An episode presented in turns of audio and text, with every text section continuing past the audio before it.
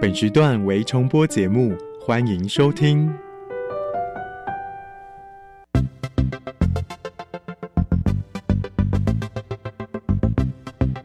新科技大未来，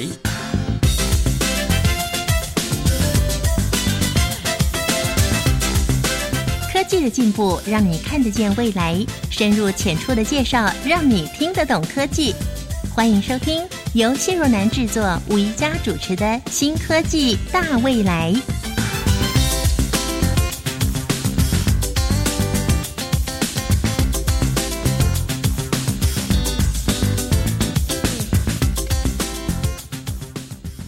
时代的进步呢，让人无法想象。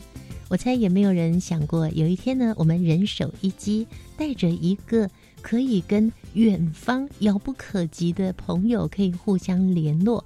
我们可以在这上面查好多的资料，我们还可以做好多的事情。这样子的一个三 C 产品，目前呢非常的普及，以至于呢常常会听到人说：“哎呀，我该充电了。”啊，这个充电呢，不是人充电，而是机器要充电，所以呢，必须要配备一个什么呢？就是随身电源了。那谈到随身电源，也会让我们想起，在随身电源出现之前呢，这种电力的储存呐，那就是电池了。大约在西元一千八百年，意大利有一位科学家，名字叫做亚历山德罗沃尔塔，他的名字呢？后来被用作电压单位的名称，福特有听说过吧？那他呢观察到电鳗的身上，就是在海里面有一种鳗鱼，它身上可以发出电力。那他就想要模仿电鳗，可以去发明一种可以储存电力的东西。那经过了多次的实验，终于成功的。用铜做的圆盘，还有锌做的圆盘叠合在一起，中间呢加入了盐巴水跟非金属的物质，哎，竟然就这样产生了电力了耶！虽然沃尔塔发明的这个称为人工电力器官的电池，跟电鳗发电的方式一点关系也没有，但是却引发这项研究。还有后来，我们可以大量的使用电池，所以呢，电鳗这种生物，它被称作是世界上最强的科学灵感了。那当然，电池经过了几百年来的演进，现在的电池容量可以非常非常的大，对不对？尤其是随身电源，一般人呢大多会选择体积小、容量大。价格便宜的随身电源，但是呢，要随时记得充电哦，否则的话呢，随身电源用完了，你就没有办法充电了。今天宜家要介绍的是我们现代人非常迫切需要随身携带的随身电源，但是它跟现在您所使用的随身电源不一样哦。我们邀请今天的特别来宾。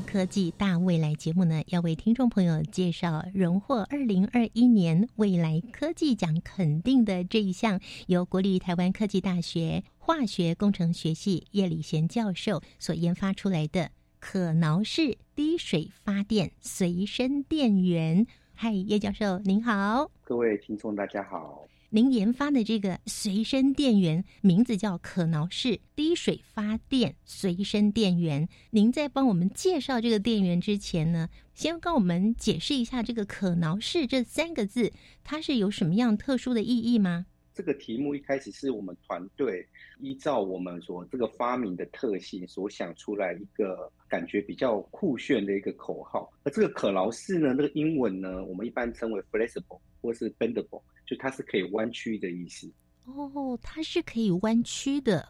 那滴水发电又是什么意思呢？第一个滴水发电就是我们水一滴下去，它就会产生电。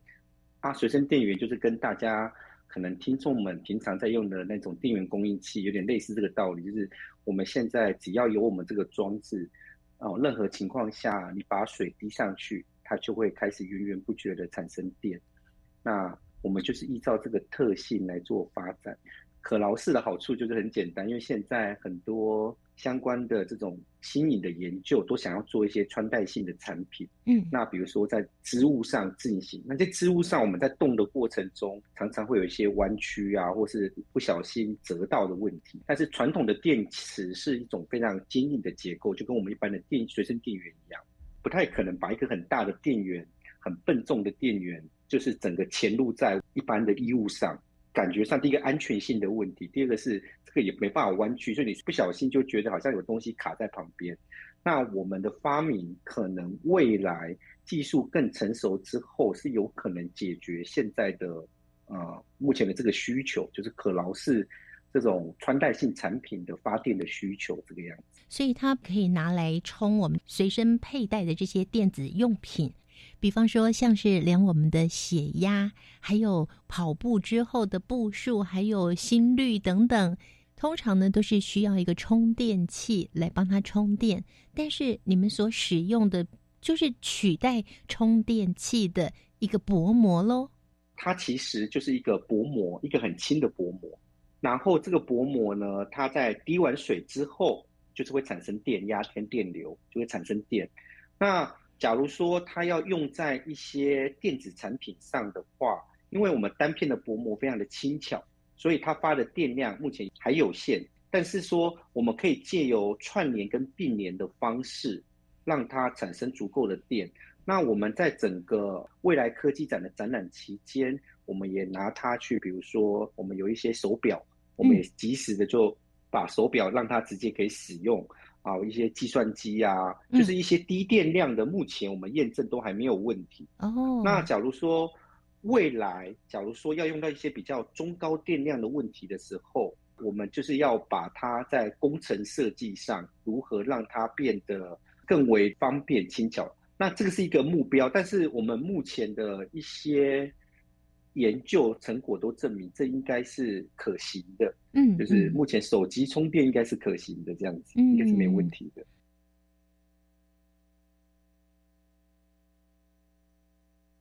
那我刚刚节目一开始有提到说，哎，随身电源大家都熟悉嘛，哈，那这种可挠式的发电随身电源，它是透过一个薄膜，然后滴一些水，它就可以发电。大家听的好像是神话一般哦。关于这种可挠式的发电随身电源，算是我们台湾独步吗？就是这种可挠式的发电装置。是大概最近大概三到五年内，在整个国际科研非常热门的研究题目。但是呢，传统的这种可劳式发电，一般就是用的是那种电化学发电，就类似可以想象成我们现在的随身电源，或是我们大概有的听众家里可能有电动车这种锂电池，他想办法把它做成可劳式的装置，但是他们所应用到的。原理基本上都是这种化学能转电能，简单说就是会有化学反应发生。嗯哼。但是我们这一个发明非常特别的是，它可以属于我们现在国际上这种二零三零 SDGs，就是永续发展目标特别提到的，它需要是一个民众都可以负担起的清净能源的选项。我们基本上呢，它不是利用化学反应发电。它是利用一些毛细现象啊，或是我们科学界常看到的蒸发现象啊，来导致离子运动之后产生的电位差来发电，所以它是一个纯清净的能源。嗯，这个我可能要跟大家特别说，它是一个。就是水移动，离子也会移动，产生的一个纯清净的能源。所以这个可能跟目前世界各国正在发展的这种可劳式的电源这种发电装置，其实是有一个非常大的不一样的。这个也是我们发明，我们当初特别强调的地方。那那也很荣幸能够。得到科技部未来科技奖的肯定，这样子。嗯哼，是。所以你们这项研发它有六大特点，也帮我们介绍一下这六大特点喽。当初就是我们要去参加这个比赛的时候，我觉得整个团队同学们其实都非常的热情，也非常认真哦。我们就想办法想要凑了一个英文单字，我们简称 Bright，B R I G H T。然后刚好这六个英文单字呢，刚好就是我们的六大特点。第一个那个 B 呢，就是 bendable，可弯曲。嗯，对我们这个装置是因为这个薄膜，所以它是可以弯曲的。嗯然后 R 呢是 reusable，就是可重复使用。就我们滴完水之后，它就可以发产生电，然后干了之后你再滴水，它又可以再产生电，所以它可以不断的重复使用。嗯，然后第三个呢是那个 I 呢是 immediately，就是我们是可以滴了水之后立即发电。就是不会说，哎，你现在滴了水之后，你要等半小时、一小时才会有电。没有，我们一滴了水，当一一刹那，可能一秒钟不到，它就开始产生电。嗯嗯对，这是 BRI。那 G 呢，就是我们现在啊、呃整个不管是国家还有国际，未来很多人发现到 Green Energy，我们希望它这我们这个整个装置所产生的电就是绿电、绿色能源，它是一个很纯净的绿色能源。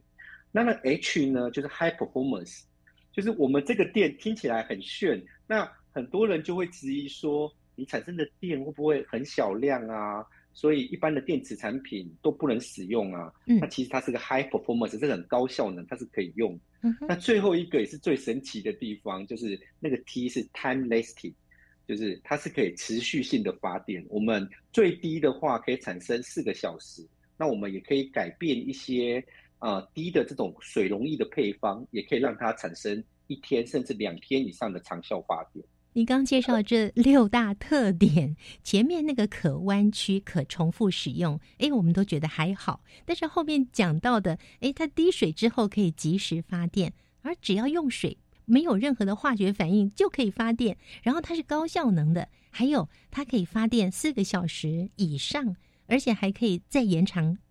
真的像神话一般哦。那您刚刚说高效能，现在研究的最高有多高呢？首先，我要先讲一下哈，就是我们这个薄膜，我们一般来说，我们在使用的薄膜，一片大概零点二公克都不到，所以其实你就想着这一张纸，你一吹它就飞走了这样子。嗯。但是呢，它你滴了大概几滴，大概零点三毫升的水，就大概几滴的水，嗯纯水，你就这样，你滴上去之后，它可以产生零点八 V 的电压。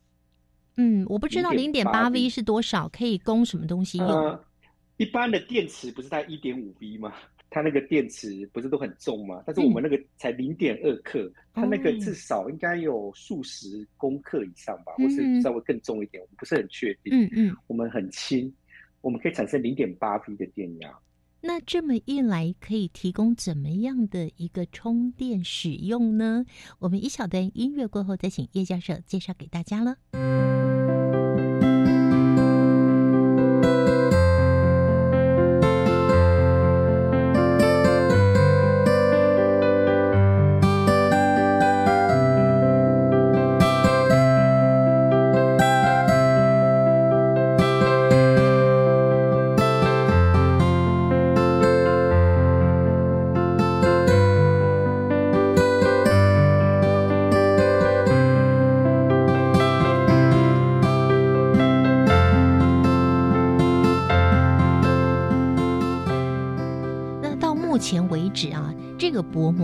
够产生的电，您举一个例子，嗯比方说电子计算机啦，或者是哪一种电子设备，那它可以使用多久的时间呢？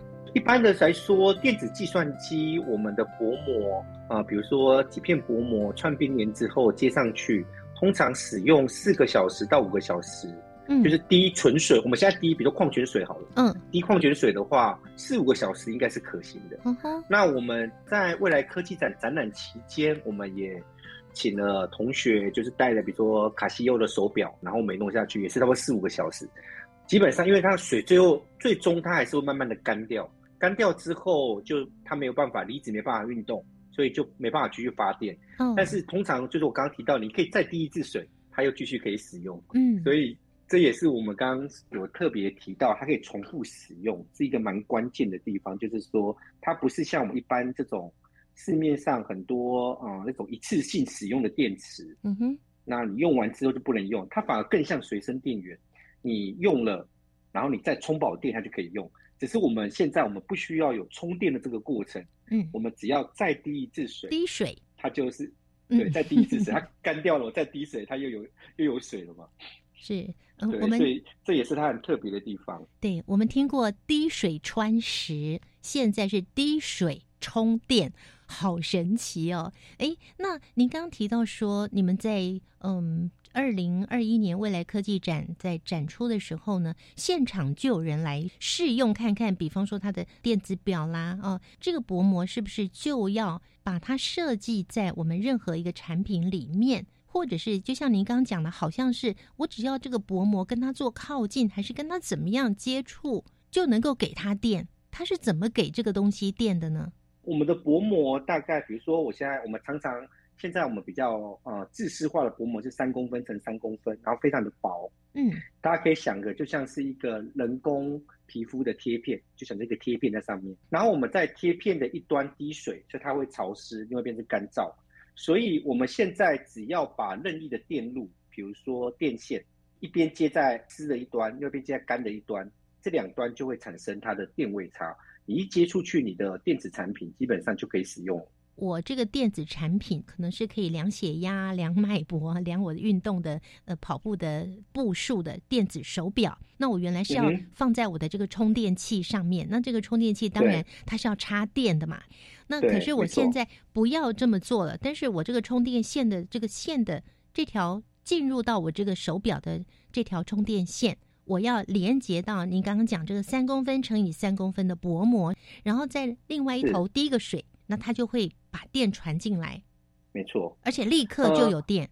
对，这里可能要有一个简单的澄清一下，就是说它并不是一片薄膜哦，三公分成成成一片，嗯，那它必须要看一下电子产品所需要的电量大概要多少，就会有一些，比如说我们那个薄膜，你要把它串联呐或并联，并联就是其实把它叠在一起，串联大概就是把电线拍拍站，然后连在一起。其实真实使用上的话，其实更为简单。这个其实就是一般的工业设计。你就是做完之后，你在你的这个薄膜的两端，借由这种电子工程把那个电线给焊上去，然后你就会看到两极的插头，那你就可以把这个电呢，就可以接到任意的地方去了。其实就很像我们国中在可能理化不是或自然有一些实验嘛，做那种灯泡的实验。哦，有有有。用柠檬来发电那种吗？有点类似，但是我们一般讲说，一般的电池也可以啊。一般电池有一端压着正极，一般压着阴极。对对，正极负极，接着就可以那个电线，然后一碰到你的灯泡的两端就可以产生电。其实乐视是一样，但是那一端其实是一个工程设计的部分。一般随身的电源，你看到的就只有一个插头可以接出来，比如说它一个 USB 的插头，可以接到你的 iPhone。那其实你看不到的地方，它其实里面也是有一些回路已经做在里面了。嗯，然后上面也是有把一些正负极已经焊上去。你只要把你的 USB 插进去，其实 USB 里面也有一些正负极，只是我们看不到。但是其实里面它有两条电线，它有正负极，你就可以直接拿来使用。哦，那这个部分其实是没问题，但是比较好想象，就是想象成一般家用的那种锂电池啊，或者是氢电池啊，或者各式各样的电池。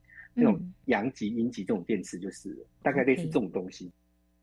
那所以，万一这个薄膜加厚或是加大，是不是会产生的电压会更高呢？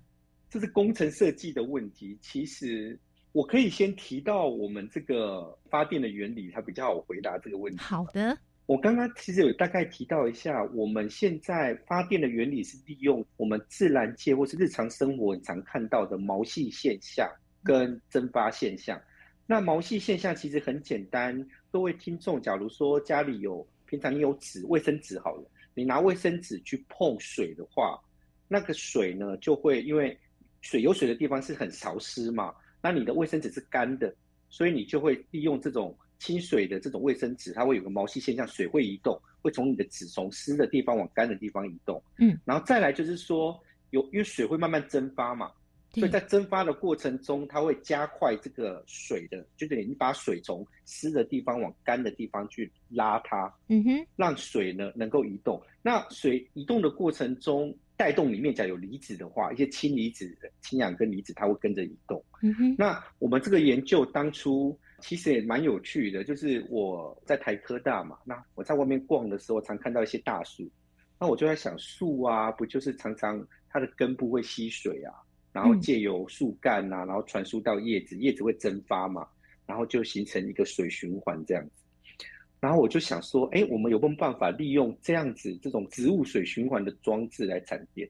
然后我们就开发出了现在的这个，就是这个东西这样子。哇！所以它我们这个原理大概有，就是讲起来好像大家都知道，那是就是怎么样我们把它应用到真实的科技研发上，这个是我们我觉得我们最大的特色。那包括刚刚主持人有提到那几个，所以我们当初参展的时候，我们的学生也非常有趣，就直接在报名表上解说我们这个是未来的黑科技，就大家都觉得很奇怪，不太可能发生的事情，但是我们就是把它实现了这样子。对呀，您刚说不太可能发生的，就像宜家说的，就像是神话一般。您刚提到了是透过的您观察大树，想到。大树它怎么样去吸收那些水的能量？然后呢，去有这样子的一个连接，就有这样子一个研发出来。您刚提到毛细蒸发这两个两个在植物间会产生的现象，把它用在随身电源上面。那您提到毛细蒸发，可能一般听众朋友是还蛮了解的，但是您提说离子它会移动。那我疑问的是，不管是电池里面的电，或者是电线里面的电，我们都觉得它是电子，电子在移动。对，那这个是离子，离子跟电子这之间的差异是什么？我我完全不能够理解。其实大家很容易想象，一般来说，我们常常指的那种电子或电动，那电子一般是带负电。电动呢，一般带正电，通常我们指的是外部的那种固态电路，就是比如电线里面它的电子跟电动会动，然后到导致外部的那种电子装置能够运作。嗯，但是呢，一般来说，我们都会有一个发电产电的装置，比如说特斯拉，我们刚开始提到特斯拉，它就是一般来说锂电池。那锂电池呢，指的就是里面它锂它会有一些在阳极跟阴极间有一些氧化还原反应。然后会造成那个锂离子会运动，嗯，它其实是锂离子在电池里面运动，然后产生了一个利用化学反应，在电极间的化学反应产生那个电位差。那为了系统达到这种电中性，所以它离子会运动，嗯，它是锂离子的运动。嗯哼，那我们的系统也其实也是有点类似这个概念，因为你要驱动一个外，比如说我们刚刚说一点五 V，那意思大概就是你的装置的两边阴极跟阳极。这两边会产生一个一点五 V 的电位差。现在问题是你如何在你的发电装置的两边两侧，就阴极跟阳极产生这个电位差呢？那一般的电化学电池是利用的是锂离，比如锂电池是用锂离子的运动。嗯，那我们的话，我们要产生这个电位差，我们也要让离子能够从一侧移动到另外一侧。嗯哼，OK。那我们的概念很简单，就是说，因为我们现在利用的是一个，就是一般我们的离子是一般会存在水里面，这个水里面有离子。一般的纯水的话会有氢离子或氧离子。那假如说像我们也有使用海水发电，海水的话可能主要成分是氯化钠，那就是钠离子跟氯离子。那其实这两个离子也很好想象，就是一个带正电，一个带负电。嗯，那其实就跟电子跟电动一样，一个是在电池内的离子的运动。一个是外部电路的电子跟电动的运动，嗯哼，那其实这是这种相辅相成，就是说，那我们的概念就是你如何让你的离子从一边移动到另外一边，那前提是它要有水，离子才能运动，所以我们可以利用这个毛细跟蒸发现象，让你的水从一个比较潮湿的一侧，因为滴水嘛，一定有一边比较潮湿，另外一边没有滴水，它一边是比较干燥的。所以水会跟着运动，水会从潮湿的往干燥的地方运动。嗯哼，那就会导致离子会跟着水一起运动。我们就可以利用这一个现象，这种水传输的现象，带动离子传输来产生这个电位差。哇，对，这大概就是我们整个就是思考过后，然后验证成功的一个发电的一个原理，这样子。在这个研发的过程当中，相信呢惊喜连连呢，或者是在这个研发的过程中，这个花了很多时间，怎么样去让这个薄膜它可以因为毛细跟蒸发的状态产生电？那这样子的研发花了多少的时间？甚至你们应该有换过很多不同的材料，然后才找到这个薄膜吧？我们稍待会，下一个大家好，我是土豆人啊。不管是过去的台湾咸酸甜，或者是用心听台湾，拢感谢听众朋友的支持甲鼓励。今麦土豆人伫每礼拜一到拜五下到时啊四点零五分制作主持新的节目，现在还不晚，欢迎大家做回收听。有时有阵下晡四点零五分，就趁今嘛，因为现在还不晚。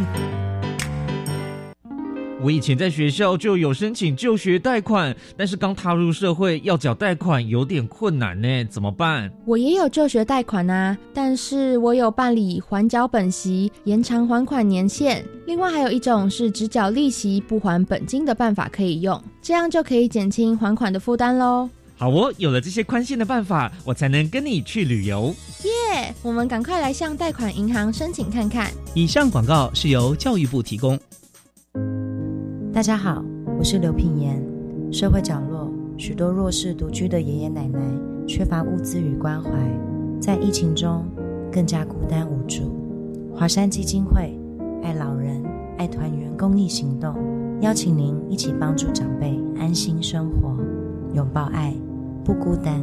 爱心专线零二二八三六三九一九零二二八三六三九一九。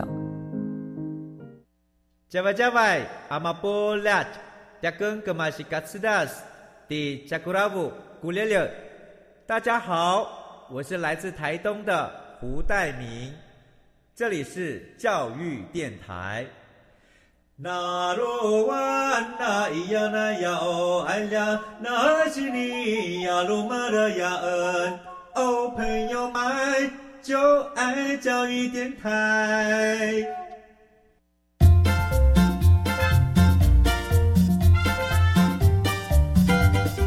新科技大未来，每个星期三上午十一点零五分，与你在教育电台的频道上认识新科技，迎接大未来。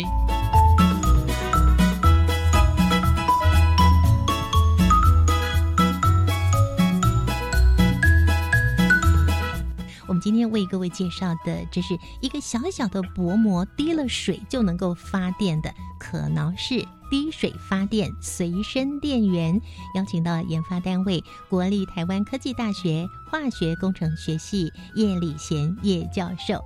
好，叶教授刚刚跟我们谈到了这项研发哦，他是因为您看到一大树之后有了这样的一个想法，然后呢，您也去做了一些研究。你们一共花了多久的时间来研发呢？哇，研发整个过程应该长达了接近三年的时间。虽然当初看到，比如说大树啊吸水啊蒸发啊，然后大树越来越高啊，就想着去做嘛。然后这时候尝试了非常多的材料，嗯，然后跟学生讨论。但其实一开始的前一年几乎都失败。但其实也把我们的耐心都磨光了。比如说，你可以随便拿一张纸啊去吸水，水也会动嘛。那这你在纸的两边去接电，接两个电极，其实它的产生的电位是零啊。是不会有任何电压，也不会有任何电流。而且我们的装置很特别的是，我们都有试过薄膜嘛，是平的嘛。嗯。你把它对折，比这边九十度，整个对折直到快一百八十度，它那个电量完全不会变，不受影响，完全不受影响。我们的基材就是一些亲水性的基材，其实就是一些纤维素啊，就是真的是大树启发，真的是从大树跟大树的成分很像，也从大自然取材而来吗？对啊，因为就要吸水嘛。所以其实只要清水的基材都可以当基本的基材，但是上面重点不是那个基材，重点是上面那种多层的结构。这个当初确实花了非常多的时间，这其实也跟我们一开始的时候我们在做这个研究的时候有关，因为这个研究的起源就跟我本身的领域有点关系。我刚刚主持人有提到，我是做一些纳米流体啊、离子传输啊之类的东西。因为我们领域内有一个东西叫做呃压力转电能，就是在一个管道里面，你能够用施加压力的方式，那流体就会动，然后离子也会动。然后听众们可以想象，就这个水管，你用帮浦施压的话，那水就会动嘛。嗯，就是这样，然后离子就会跟着动，就是好像很简单的东西就是这样。但是传统这种嗯发电方式会有个弊病，就是你需要施加压力，就是你给，比如说你要给个帮浦，哦，但是帮浦你就是要给电嘛，没有它不会动，它不会运作啊。嗯，那其实所以导致说你本身就是要给它电，然后即使你产生了电。所以这个转化之间，它的转化效率其实非常的低。比如说，你给它十瓦的电，你的输出大概就是十点一瓦，就是你只会多出一点点而已。嗯哼，对，所以才会。然后我刚刚又有提到，其实我们看到大树的运作，我们那个时候就在想说，有没有可能我啊不施加任何压力，水就会动。嗯，然后这个呃离子就跟着动。那我忽然想到，我那个时候最一开始的启发的源头是，我好像去外面，好像在我们的餐厅吃饭。那不晓得听众可能同学们有有比较有经验，就是我们在外面吃饭，就餐厅吃饭。那有些时候我们不是会拿拿杯子装饮料吗？那假如桌桌面上湿湿的，你把饮料杯子放上去的话，那个杯子自己会移动。有有有会。那就是毛细压力那种界面张力所造成的一个移动的现象，就是你不碰它，好像你有超能力一样，那个杯子自己会动。嗯哼。然后那个时候我就想到啊，因为我自己本身就是界面科学的、界面科学、界面化学的专长的老师。嗯。然后我甚至在台科大，我也上了好几年的界面化学这门课，在大学部教。就是我在跟学生讲例子，就常常提到这种啊很有趣的那种日常生活的界面现象。嗯。所以。我们就从那个时候开始，大概从我大概三年多前，呃，第一次上界面化学的时候，在准备教材的时候，就想说，然后又在餐厅吃饭，没有想到这样的事情，我就开始啊，着手跟学生讨论，把这个呃不可能化成可能，然后一直到大概在大概过了大概将近一年的时间，就是从三年前到两年前，嗯，哦，我们才开始找到。啊，关键的材料，对，才找到关键的技术，这样子是花了一年的时间才找到关键的材料跟技术。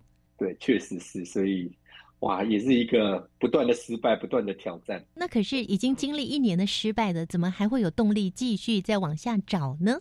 通常失败嘛，失败的话，你在学校做科研就会想说，那就找文献啊。嗯，那就学生读文献，老师读文献，大家一起读文献。那其实我们在读文献的过程中，就有发现说，用蒸发现象来产电这件事情是已经有人发表过，已经有人发展出来了。蒸发来带动水动，就是蒸发的过程中，水会跟着蒸发会移动，嗯，然后离子就会跟着动，所以已经有。而且我记得第一个用蒸发产电的，还是发表在啊以学术界上非常顶尖的期刊，叫做《Nature 的 Nanotechnology》，就是叫自然纳米科技。没有人会亏选它发电是真的不可以发电的问题，所以说我们觉得一定是我们的问题。就是别人说蒸发可行，那我多了一个毛细现象，应该也可行吧？嗯哼，反正就努力嘛，我们就慢慢试。那其实中间有有试出一些结果，但是就是为什么说你应该是说我们其实过了几一两个月就有一些结果，就是偶尔行，偶尔不行。那这个偶尔偶尔是怎么回事呢？对对对，我们就想要知道偶尔到底怎么回事，是瞎猫碰到死耗子，还是学生接到一般的电池，也不知道 发生什么事情。嗯哼。然后来就是你要去找，我们就是一直想办法，这其实很有趣。就我觉得这也是。研发中最有趣的事情就是偶尔行跟偶尔不行是一定不对的嘛，嗯哼，所以你要怎么样让偶尔型变成哎大部分型，然后最后变成每次都行，嗯哼，哦这样子就差不多应该要又又多了一年，就是从又多了一年的时间，所以中间其实应该是有一个慢慢慢慢的越来越成功的这个缓慢的进展的过程。您有介绍说，它是一片小小的薄膜，滴上水之后就能够发电。那这个薄膜究竟是什么东西做成的？你们花了这么多时间，终于找出来怎么去做成这个薄膜？这个可能有牵扯到一些机密，但是我也很乐意跟听众们简单分享一下。我们这个薄膜呢，是一种多层的层状设计，一层一层，就是。对我们这种就是有一些徒步的方法，一般我们英文叫 coating，我们不同一些徒步的方法。第一个，我们的想的方法就是说，我们要让离子跟水尽量的保持在里面，不能够你一滴了之后，那可能过了十分钟它就全干了。嗯，那全干了就离子就不会动啦，所以它就不能发电啦。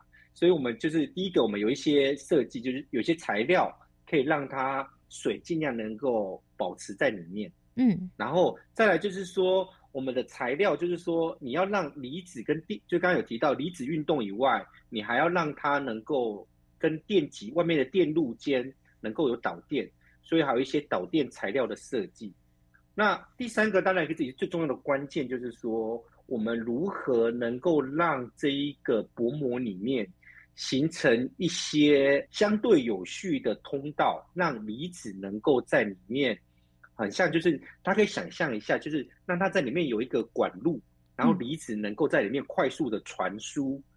那这些东西大概就是，也就是这个发明的最重要的一些关键的所在。嗯，所以这也是为什么我们一开始其实花了一年的时间成功，然后后来其实又花了很长的时间去尝试各式各样的设计跟材料。然后如何让这个发的电量越来越高？嗯，对，就是每一种研究基本上都会有一个这种啊，从很痛苦，然后到开心，但是越来越精进的一个过程。包括到现在，我们还是想办法再继续的精进。那目前我们在国内啊，这种可挠式发电随身电源对这个电源的需求的状况跟限制，您这边是否也有做一些考量呢？有，这其实我们觉得未来的市场其实应该还蛮大的。就是假如说能够做得更完整的话，因为现在还蛮多听众们可能可以去了解一下，就是说，呃，现在外面常常提到一些穿戴性的产品。或是可挠性的电子元件，比如说我们现在很多手机想要做可以弯曲了，嗯，像三星它做一些可弯曲的电。那现在很多说什么衣服，比如说衣服本身就是显示器，嗯，类似这样的东西。所以说这种可挠性的发电装置需求呢，在最近几年是不断的上升。但是呢，就如我一开始有简单的提到，就是说这种传统的可挠性的这种发电的装置。它用的常常是一些电化学的反应，就是一个电化学的电池，比如说电化学的锂电池。那这种电池，一般这种电化学电池都有一个问题，就是它怕水。就是一般你的织物，你想要发电，上面有接灯泡，然后你想说，哎，很棒这样。但是其实它有水的话，这个电池就很快就会有安全性的问题，就会有漏电的问题啊，或者是它本身就电池就无法使用了。大家可以想象一下，就是你把你的随身电源丢到水里面，应该拿起来都不能用，嗯，就有点类似这样子的感觉。但是我们的方法比较很神奇的地方是，第一个它是一个纯清净的绿色的能源，第二个呢，我们不怕水，水反而是我们的好朋友，嗯哼，我们要靠它来发电，嗯，很多团队都在做类似的东西，我们就刚好另辟一个蹊径，然后想要去。做跟人家有点不太一样的东西。哇，我们今天介绍给听众朋友的这项由国立台湾科技大学化学工程学系叶礼贤教授所带领的团队研发出的小小薄膜滴水就可以发电，历经了三年的时间才研究成功哦。那这过程应该要耗费很多的经费吧？这个部分是不是叶教授您的经费来源呢？有这个机会，我还是要感谢一下科技部。科技部对于我们这些学校的老师、教授们，给我们一些计划，给我们资金，那也非常鼓励我们做一些开创性的突破研究。嗯，让我们能够有这样子的经费，能够做一些，希望能够让国际看到我们优秀的台湾的同学们，台湾有非常优秀的研发人员。我们也是在这样子的科技部真的大力的支持之下。不断的失败，最后能够成功，努力不一定有成果，但是还蛮幸运的是，我们最后确实有研发出一些东西。嗯，那我们也会继续努力。好，我非常谢谢叶教授，还有你们的研发团队哦，这些同学们都非常的努力，三年都没有放弃哦，终于看到成功的曙光。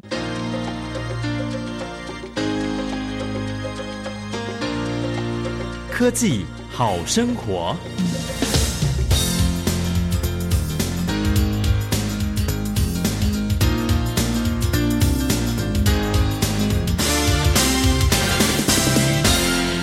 我们能够发展的，除了是一个纯净的绿色能源以外，因为现在全世界一种能源政策的走向就是绿色能源，尽量能够用一些比较环保、对环境友善的方式能够产电，这也是我们整个研究的初衷。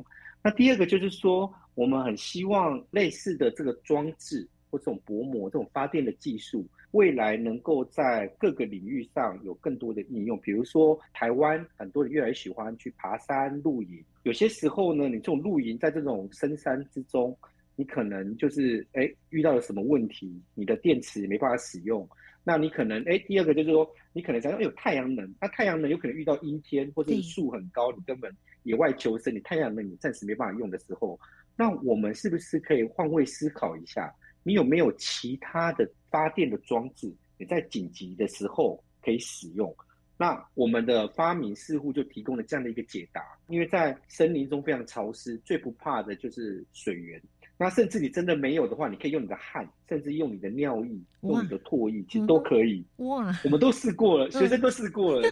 其实用尿液发的电还蛮高的。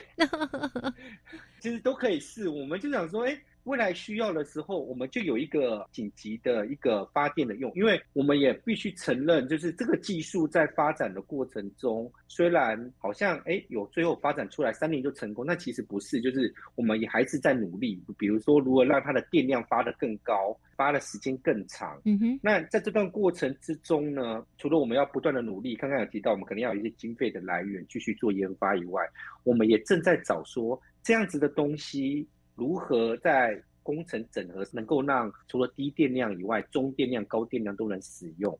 那再来，我们想说，我们到底有哪一些应用？比如说，我们现在目前只能用在一些低电量的电子产品，那有哪一些应用我们可以使用上？嗯哼，那这也是需要整个研究团队，甚至是一些产学界或是一些厂商有兴趣的话，我们一起共同的努力。最好的情况就是说，未来很多发电的技术现在都要讲那种碳权，所以未来假如说你是用蓝煤啊发电了，这个其实在以国际上慢慢到二零三零、二零五零都是不允许的。所以，就看我们这种崭新的清净能源发电的装置，在使用上、未来的可行性上跟未来的应用上，应该都是很有潜力的。因为大家毕竟都还是要为了这个地球的环境提供一份心力。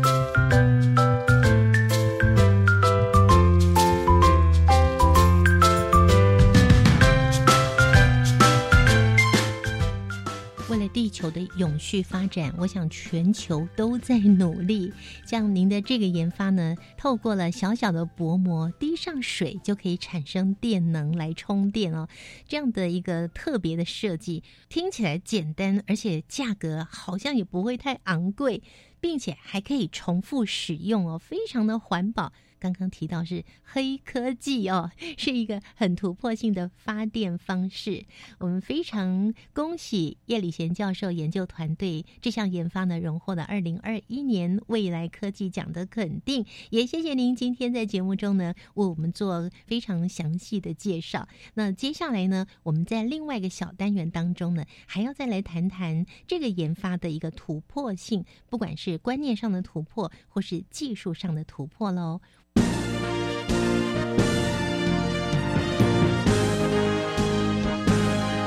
观点大突破，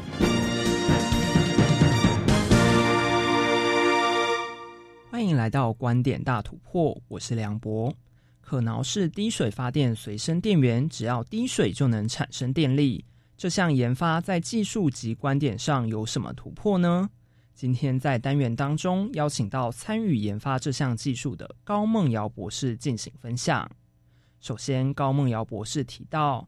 可挠式滴水发电随身电源不受环境影响，随时都可以发电，比起常见的行动电源更为方便。那目前我们市面上，比如说所用的这个太阳能板的小型可随身式电源，哈，需要有太阳的地方才能使用，因此它就是受到这个白天的限制。那晚上如果没有做到厨电的话，它可能就是没办法继续使用。而我们所设计的可挠式滴水发电随身电源呢，不受白天和黑夜的限制，也不受地域环境的限制，从沙漠到雨林，它皆可产电。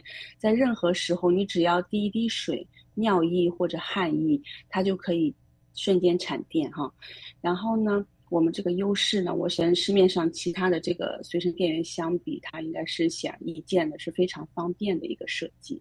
除了可以随处使用以外，和行动电源相比，可挠式滴水发电随身电源也具有更为环保的优势。那目前我们常见的行动电源，我就举例来说，我们所熟悉的锂离子电池哈。那我从首先从生产的角度，就是说每开采一吨的锂呢，就是需要五十万加仑的这个水。那目前比较大的有一个地方就是在智利，我们因为过度开发锂，为了实现这种 sustain sustainable development，当然影响了影响了这个当地的河流啊，以及野生野生动物，甚至是原住民的生计。新闻上不时会出现电池过热着火的情况。原因可能是因为电池热失控造成。可挠式低水发电随身电源是否会有同样的问题呢？而我们这个可挠式发电随身电源呢，它本身啊没有这个。这种呃安全性的问题，它就是你在任何的地方，你只有你只是滴水，你是海水也可以，汗水也可以，尿液也可以，甚至你喝的矿泉水、自来水都可以。然后呢，你滴上一滴水，它就可以产电，而它这个本身的安全性也是非常好的。那第三个呢，我是从回收的角度比较一下哈。那锂电池一般的寿命是六到十年，而目前我们回收的办办法是非常的，我想。回收的办法应该是非常的落后的。那全球目前大概只有百分之五的锂电池只能呃才能被回收哈，而且回收的成本甚至远远的高于我们生产的成本，因此这个回收是相当的落后。然后大多数锂电池呢，最后都变成了一些垃圾废品。然后我们这个可能是滴水发电随身电源呢，首先我们目前所测试的它的这个 cycle life 是非常好的。滴水发电与传统的发电原理非常不同。更特别的是，可挠式滴水发电随身电源的灵感，竟然是叶礼贤教授看到树木的水循环系统，因而受到启发。那这个是一个很有趣的一个现象哈，因为我们一开始就是想到树，它是从根部吸水，然后通过这个树干呢，既由这个我们所说的毛细作用，将水分往上传输，然后再经过树叶呢，将水分蒸发掉。然后呢，我们通过这样一个大树的水分运作机制，因此就设计出我们目前所看到的这个清水式的可挠式滴水发电随身电源薄膜。我们给薄膜一端滴水，然后既由这个毛细压力差以及蒸发作用，那个反离子解离出来的反离子呢，就会跟着水从湿的一端往干的一端移动，因此就形成一个电位差的不同，从而就产生我们现在所看到的这个。流动电位以及流动电流。高梦瑶博士也提到，可挠式滴水发电随身电源在发电效率、发电时间上都有相当大的技术突破。技术突破，第一个呢，我就是从这个效率来讲好了。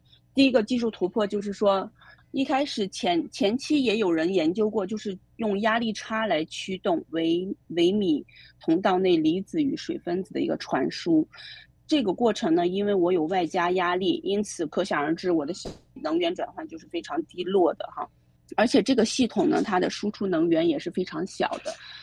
我们目前所设计的这个技术呢，它本身就是不需要有外加压力，它只需要滴水或水性溶液，它就可以产电。因此，我们效率是。呃，目前来讲是比较优秀的哈。那第二个，我觉得突破的口就是说我一开始的薄膜的这个结构设计。那我们一开始用的就是，比如说，哎，我就是用一个亲水性的纸基材，或者说是一个亲水性基材呢，呃，来滴水，但是它没有任何的电流电压。这也是我们在两年前刚一开始 try 的一个部分。那我们通过这个薄膜的设计呢，利用上下两层都是二维的导电材料，然后中间采用这种空间带电的聚电解质来提供离子的快速传输通道，然后呢搭配这个毛细压力与蒸发现象，因此产生一个非常高效的电动能源氢气装置。那第三个就是它长效的部分，那长效的部分我就是利用最上层是二维材料。二维材料我们也可以做一个屋顶的作用，来延缓它的水分蒸发，因此可以实现一个长效的使用。那第四个呢，我们我们目前所知道的这种，你比如说便携式电子设备，它都是需要是一个可挠式的哈，因此我们薄膜的这个亲水性的基材选取就是非常重要。那我们巧妙的将这个亲水性的薄膜基材使用了一种可挠式的，因此我们这个系统就是。有了更多的这个使用的可能性，我们可以弯曲，而且我们的实验数据显示呢，在任何的一个弯曲角度，零到一百八十度，我们的 performance 是几乎不受影响的，是非常稳定的。可挠式滴水发电随身电源目前已经发展出第二代技术，可以利用空气中的湿气来发电。那第一代技术就是我们现在所谈的这个可挠式的滴水发电。那这个需要说，哎，我可能还是需要有。滴水，甚至海水啊，或者说是尿液、汗液。那第二代的技术，我们想，我们空气中就是有这个湿度，那我们是不是直接就是隔空取电？我们直接利用空气中的湿度来产电呢？因此，我们就是采用了一些薄膜，薄膜本身加入一些吸可以吸湿的一些材料，然后它就是在空气中，你只要把它打开，在空气中吸湿，它就可以立即产电。那这个就更加的方便于我们的使用。对于滴水发电技术的未来发展，高梦瑶博士认为可以运用于汽车等产品上，也可以进一步模组化，扩大使用范围。那未来的发展呢？目前也是很多的厂商也是对我们的技术都是非常感兴趣的。有些呢，就比如说是哎，有些厂商甚至就是很好奇说，哎，我这个滴水产电，我是不是可以用在下雨天？我用在汽车上哈？我滴水，然后呢？哎，一下雨，我这个有一些有一些电流，有一些电流，有一些电压，我就可以 sense 给我的汽车一个 sensor，然后我就可以感测到说，哎，我这个时候什么可以用，什么可以用。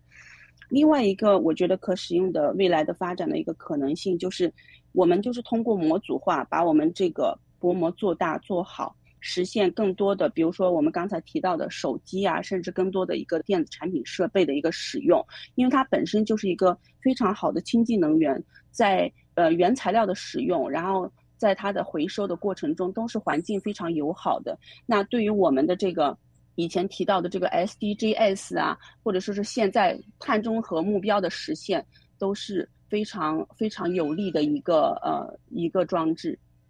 可挠式滴水发电随身电源带来新的发电方式，未来有望成为新的洁净能源之一。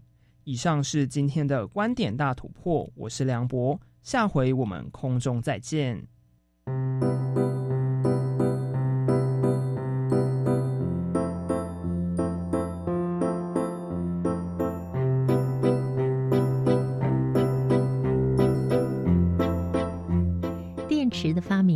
自于电鳗，而今天介绍给大家的这项可挠式滴水发电随身电源的研发呢，也是来自大自然的启发。看到一棵大树，它怎么样供给自己电源呢？哇！于是这样的一项研发产品就出现了。我们希望日后真的能够量产，因为只要有水，我们就可以充电了，不用再到处去找插座了。好，那在今天节目最后，我们要预告一下下个星期要为各位介绍的新科技喽。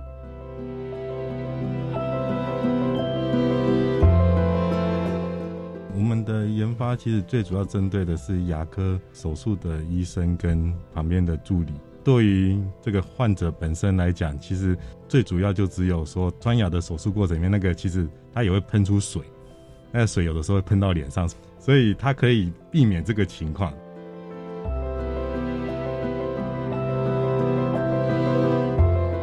我相信很多人都有看牙齿的经验，到了牙医诊所躺下来呢，哇，嘴巴一张开，有一个机器拿在牙医师的手里，在我们的嘴里面钻呀钻呀，然后高速的发出尖锐的声音，实在是令人非常的害怕。而除了尖锐的声音之外，其实呢，它会产生的一些悬浮微粒，对于牙医师、对于病患来说，都是一种健康上的危害。那我们下个星期要为各位介绍的。是由国立成功大学、南台科技大学、中山大学有七位教授，还有八位研究生共同研发出来的，具备有降悬浮微粒功能的舒适型牙科手机。我们期待下个星期三上午的十一点零五分，新科技大未来再会了，拜拜。